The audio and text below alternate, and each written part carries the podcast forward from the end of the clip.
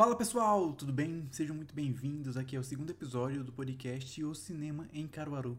Eu sou Alisson Lima e convido você mais uma vez para embarcar comigo nessa jornada rumo ao cinema aqui em Caruaru. Lembrando mais uma vez que este podcast só é, só é possível graças à Lei Emergencial Aldir Blanc e do Prêmio Cultura para Emergir da Prefeitura de Caruaru, realizado através da Fundação de Cultura e Turismo, além do Ministério do Turismo e da Secretaria Especial de Cultura do Governo Federal. Uh, e como eu falei no primeiro episódio, é, eu reservei um episódio especial para a gente conversar um bocadinho sobre uh, o cinema aqui em Caruaru, né? Sua história já faz um pouco mais de um, de um século que o cinema chegou aqui em Caruaru. Então eu acho que vale a pena a gente ter essa conversa, lembrando que não é uma aula, é apenas uma conversa aqui bem formal, bem informal na verdade, entre eu e você, aqui bem pertinho aqui no Instagram mesmo. E lembrando, se você está aqui no Instagram e quer ouvir só o áudio, também vai estar no Spotify, lá no nosso feed do Cansei de Ser Cast, podcast do Clube de Cinema Caruaru. Esse vídeo também está sendo distribuído no meu perfil pessoal, arroba Alexandrino, e no perfil do Clube de Cinema Caruaru, arroba Cinema Caruaru, coletivo do qual faço parte criando conteúdos.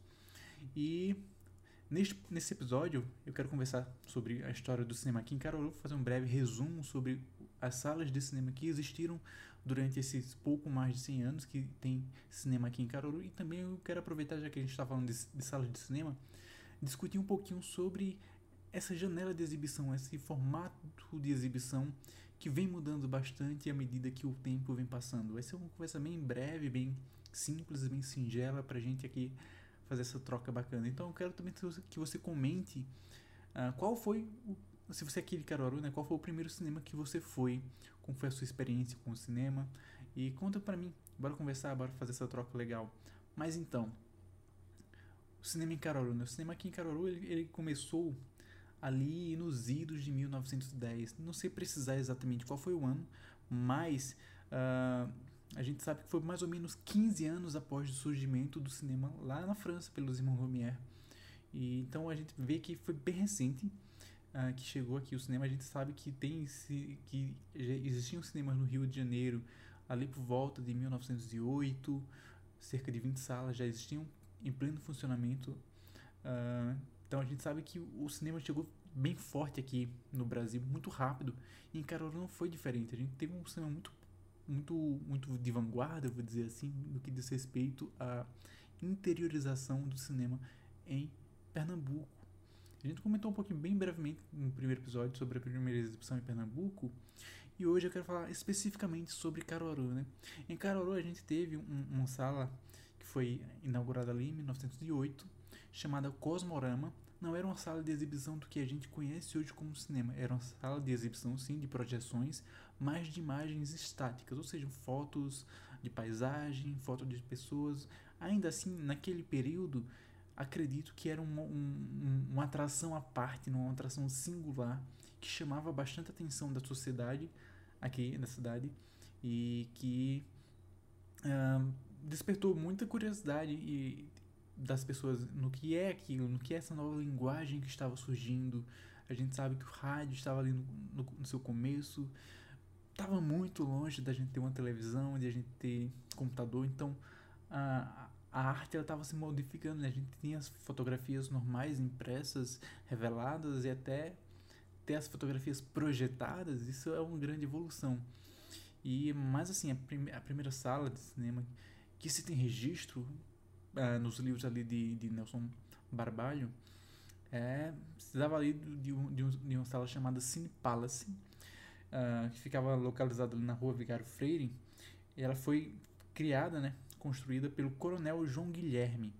E essa sala não tem muitas informações sobre ela, sobre ela, a gente sabe que ela durou pouco tempo, ali nos idos de 1910, logo no começo, acho, acho que entre o começo e o meio da década, e nessa primeira década de 2010, de 2010 não, de 1910, existiram outras salas de cinema, como o Cine, o Cine Ideal, fundado ali no final da década de 10, por Vincenzo Ponzo, que era um italiano que atuava aqui, e, e ali na década de 30, o próprio Vincenzo ele também fundou outro cinema chamado Cine Modelo.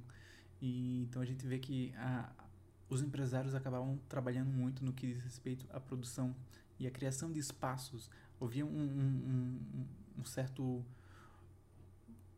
glamour em, em ter uma sala de cinema. Mas vamos lá, vamos dar prosseguimento, né? Ah, ainda nesse período existiu o Cine Luso Brasileiro, que obviamente tratava de, de, de exibições brasileiras e lusitanas, né, dos nossos irmãos portugueses. E uh, só que assim, o primeiro primeiro cinema que a gente tem registros de imagem foi um, um, um, cinema que foi fundado ali em 1922, chamado Cine Teatro Rio Branco. Uh, foi, ele foi fundado por Alfredo Ramos e Anselmo Freire, mas depois de alguns anos, uns dois ou três anos, ele foi vendido pelo para João Condé, o pai dos irmãos Condé. Então a gente vê que a família Condé sempre esteve muito ligada né, à cultura e ter esse cinema é, é, muito importante. Então ele acabou fazendo uma reforma e reabriu o Cinema Livre em 1925 e ficou com esse cinema durante alguns anos. Uh, até 1930, quando ele vendeu o cinema para uh, Ismael Amorim, que reinaugurou o cinema com o nome de Cine Teatro Avenida. Uh, voltando um pouquinho ao, aos irmãos Condé, né, a gente vê que essa, essa relação deles com o cinema é muito importante, porque nos romances de, de José Condé, a gente tinha retratado muito de Caruaru, e o cinema sempre era um, um, um personagem que fazia parte ali daquele, daquele imaginário, daquela Caruaru dos anos 20. E, então a gente sabe que o, o cinema, ele meio que influenciou positivamente toda uma geração de, de autores, sejam eles de escritores, de pintores, de, de fotógrafos, uh, de cantores, de poetas, e isso não só uh, dos conhecidos, né? A gente sabe que Caruaru é uma cidade muito pulsante no que diz respeito à cultura, no que diz respeito à produção cultural. E isso é muito interessante a gente ver. Mas, seguindo aqui na nossa história, na nossa breve linha do tempo, uh, houve também a inauguração ali no final da década de 30, né, 1939, o Cine Teatro Caruaru, por Santino Cursino. E esse, esse tem uma história curiosa, porque um cinema ele, ele foi inaugurado ali com 1.400 lugares. A gente vê, cara, um cinema com 1.400 lugares é um cinema muito grande. A gente está acostumado hoje em dia com as salas de, de exibição nos shoppings, com seus 300 lugares, seus 400 lugares, quando é uma sala grande, a gente tinha em uma sala com 1.400 pessoas, 1.400 lugares, né? E a história curiosa é porque pouco mais de uma década depois foi inaugurado o Cine Santa Rosa, e que é o próximo da lista que a gente vai conversar um pouquinho, mas o Cine Santa Rosa ele chegou com 1.500 lugares, o que fez com que Santino ele fizesse uma reforma em seu cinema, fizesse uma, amplia, uma ampliação construindo um primeiro andar com, com capacidade, ampliando a capacidade para mais de 200 pessoas, ou seja, era um cinema para 1.600 pessoas. E essa história é curiosa porque começou a circular né, na, na boca miúda da cidade, e aí começou a circular né, e aí começou a circular né, ali na boca miúda da cidade que essa plataforma ela não resistiria ao peso das pessoas e as pessoas começaram a temer frequentar o cinema por medo de acontecer alguma tragédia, né, acontecer algum acidente, e o que fez com que Santino ele enchesse todo esse, esse primeiro andar com sacos de areia para provar para a população que o, o cinema, a estrutura do cinema iria aguentar o peso das pessoas. Só então a partir daí as pessoas voltaram a confiar no, no, no cinema e continuaram frequentando, né? Então, como a gente sabe, né, depois desse período, além já na década de 40, surge o Cine Santa Rosa. E o Cine Santa Rosa é um cine que é bastante conhecido, assim, quando a gente fala do cinema em Caruaru, desse cinema de bairro, eu acho que o Cine Santa Rosa, ele é um dos mais lembrados quando a gente tem essa, essa lembrança. Eu acho que ele, ele, ele se tornou muito afetivo para Caruaru. E é bem curioso essas, essas histórias, né? Uh, posteriormente a isso, tivemos o Cine Clube Caruaru, em 1955, que era um clube, era um cine clube na verdade, era assim, um, uma sala de exibição mais para cinema de arte, onde reuniam pessoas para discutir filmes, para ampliar esse, esse senso crítico, para discutir bastante sobre a produção, novos autores. Acho que foi um período bem, bem interessante. Posteriormente a isso, a gente, vê, a gente teve vários outros cinemas, como o Cine Bandeirante, na, na década de 60, o Cine São José, entre a década de 50 e 60, e acho que um dos mais conhecidos também foi o Cine, é, do, o Cine Irmãos Maciel, que foi fundado ali em 1961. Acho que é bastante conhecido porque a, a, a estrutura dele permaneceu intacta durante várias décadas, né? Eu lembro que quando eu era criança, a, a estrutura do cinema ainda estava presente ali ao lado da prefeitura de Caruaru. Hoje é uma igreja, mas durante muito tempo tinha, um, uma escada caracol na frente, era bem interessante, porque meu pai tinha um comércio ali próximo, uh, um estúdio fotográfico, e eu sempre fre frequentava o espaço, não, eu sempre passava ali, sempre tinha aquela curiosidade, porque ainda tinha a fachada com o Cine Irmãos Maciel, eu sempre imaginei aquele local. Já estava fechado há bastante tempo, eu nunca frequentei, e mas assim, eu tenho essa memória, sabe, essa memória visual de do, do Cine Irmãos Maciel, que eu acho que era um espaço que deveria ter sido preservado para a história cultural da cidade mesmo. E hoje é uma igreja que a gente sabe que muitos cinemas acabam virando igrejas, muitos cinemas de rua acabam virando igreja para aproveitar realmente a estrutura de várias pessoas, cabe bem com a igreja, né? Mas é uma, per uma perda cultural bastante uh, relevante. E posteriormente a isso, a gente tem ali no, na década de 80 a, a criação do Cine do Cine Grande Hotel, que foi o último cinema de rua aqui de Caruaru, né? E foi o primeiro cinema com para o qual eu tive o prazer né, de, de frequentar, foi a minha primeira exibição. Eu lembro que foi um filme do Tarzan da Disney, né, aquela animação. E eu vi alguns filmes naquele cinema. Eu vi Homem-Aranha 1, eu vi Jurassic Park 2, eu vi vários filmes. Foi, foram momentos bem interessantes e que infelizmente a gente perdeu esse cinema muito cedo, eu acho. Acho que uma geração inteira uh, ficou sem saber o que era cinema, pois quando o cinema do Grande Hotel fechou, existiu, existiu o cinema Caruaru, no shopping Caruaru, uh, mas ele também fechou e a gente passou um tempo sem cinema em Caruaru até que voltou, voltamos a ter cinema e também no shopping. E hoje a gente tem esses cinemas de shopping que é bem curioso a forma como o cinema se reinventou. Eu não sei exatamente os, os motivos pelo qual deixamos de ter cinemas de bairro para, enfim, viver esses cinemas stadium, né? Em salas de, de, de shopping, centros comerciais. Mas a gente vê que perdemos muito desse, dessa característica do cinema de rua. Algumas cidades ainda possuem, principalmente as capitais, como São Paulo ou Recife, possuem seus cinemas de, de bairro, seus cinemas de arte, que, que possuem uma programação muito mais voltada para a a exibição de, de clássicos ou de novidades, dessas coisas um pouco menos comerciais do que são os cinemas de shopping. E é isso, né? A gente ter essa, essa pequena história.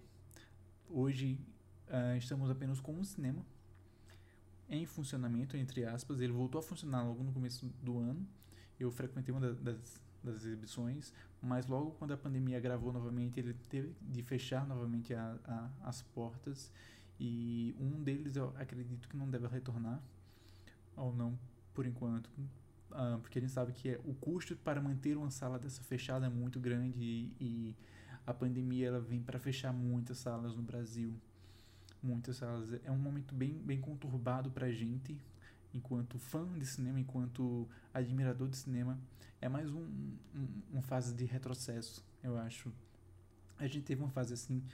A, a, lá no final da, da década de 70, quando o, o então regime militar ele encerrou as atividades da Embra Filmes, que era uma empresa pública voltada para o incentivo, fomento e produção de, de, de, de filmes brasileiros. E depois que a Embra Filmes fechou, se tornou muito difícil os autores conseguirem uh, produzir as suas obras, até que a gente teve a volta ali, né, do cinema da retomada, já ali no, no finalzinho dos anos 90, início dos anos 2000, com, com vários clássicos. Em Pernambuco sempre teve um papel muito importante nesse período. A gente teve uh, Baile Perfumado, que foi o grande marco do cinema pernambucano, da retomada do cinema pernambucano. E hoje a gente tem cinema pernambucano que é muito rico, muito plural, muito original e muito bem visto. Mas aí a gente precisa conversar um pouquinho sobre essa, essa questão né, da, da sala de exibição. A gente mudou muito, o cinema mudou muito nesses últimos 100 anos desses últimos 120 anos de cinema, né?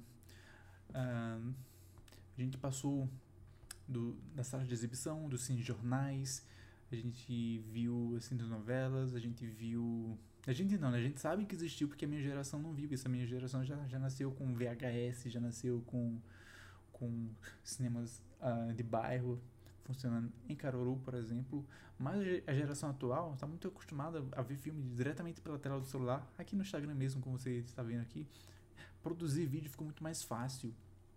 E eu acho que é um movimento bem interessante da gente pensar, pois é uma discussão que tem voltado muito à tona nos últimos anos e uh, foi potencializada né, agora com, com a pandemia, pois as salas de exibição deixaram de existir, entre aspas. A gente já sabe que alguns países já voltaram a, a, funcionar quase que normalmente nessa questão, e a gente sabe que o Brasil vai demorar ainda um pouco para, para isso acontecer mas a gente viu um, uma, uma movimentação bastante grande e relevante no que diz respeito às plataformas de streaming para uh, trazer conteúdo original, trazer conteúdo novo nesse período de pandemia, seja as principais plataformas do mercado, seja as plataformas uh, menores que ficam ali na margem, que tratam mais de filmes independentes, tratam mais de filmes de arte, tratam mais de filmes que não têm esse grande apelo comercial.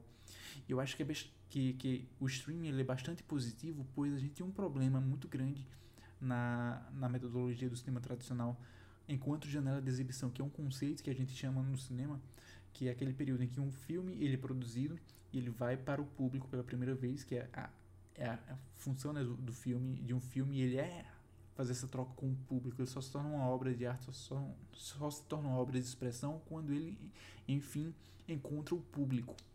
E é a parte da distribuição né, que a gente comentou no programa passado. E isso uh, é interessante porque essa janela de exibição normalmente como funcionava. A gente tinha um filme que no cinema passava de dois a três meses, a depender da, da quantidade de bilheteria e frequência que ele tinha, né, o sucesso que ele tinha no cinema. Ele passava dois a três meses no cinema e, passar, e a partir daí iria para o home video, alugado de, de VHS, de DVD, de Blu-ray, para depois então ir para o pay-per-view e o serviço de streaming.